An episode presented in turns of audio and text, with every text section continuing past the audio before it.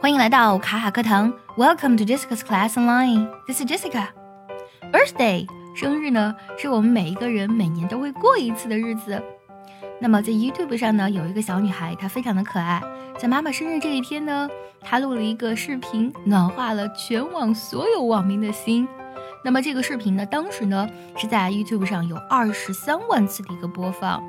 然后这个小女孩呢，在视频当中讲的非常暖心的话，让所有人听了之后都觉得，哇，我好想生女儿啊，有这种感觉。那么今天呢，我们就来分享一下这个视频的内容。这篇文章呢是摘自于一个网站 Daily Mail 啊，每日邮报。我们来听一下这篇文章。这篇文章的标题呢是 You are the best mommy，你是最好的妈妈。如果呢，你想要听完整的讲解以及专项练习呢，可以微信搜索“卡卡课堂”，加入早餐英语的会员课程哦。接下来呢，我们来听一下这篇文章。An adorable toddler has become an internet sensation for giving her mother a sweet and memorable video for her birthday, with the help of her professional photographer father.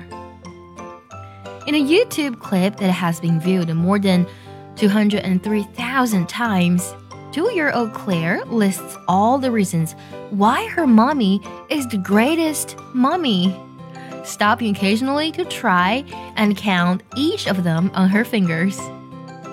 Hi, mommy! I just wanted to say, Happy birthday! she exclaims. I want you to know that you are the greatest mommy. I love you so much.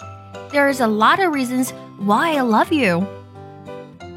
Claire then goes on to list all the reasons why she loves her mother, starting with number one, you're beautiful.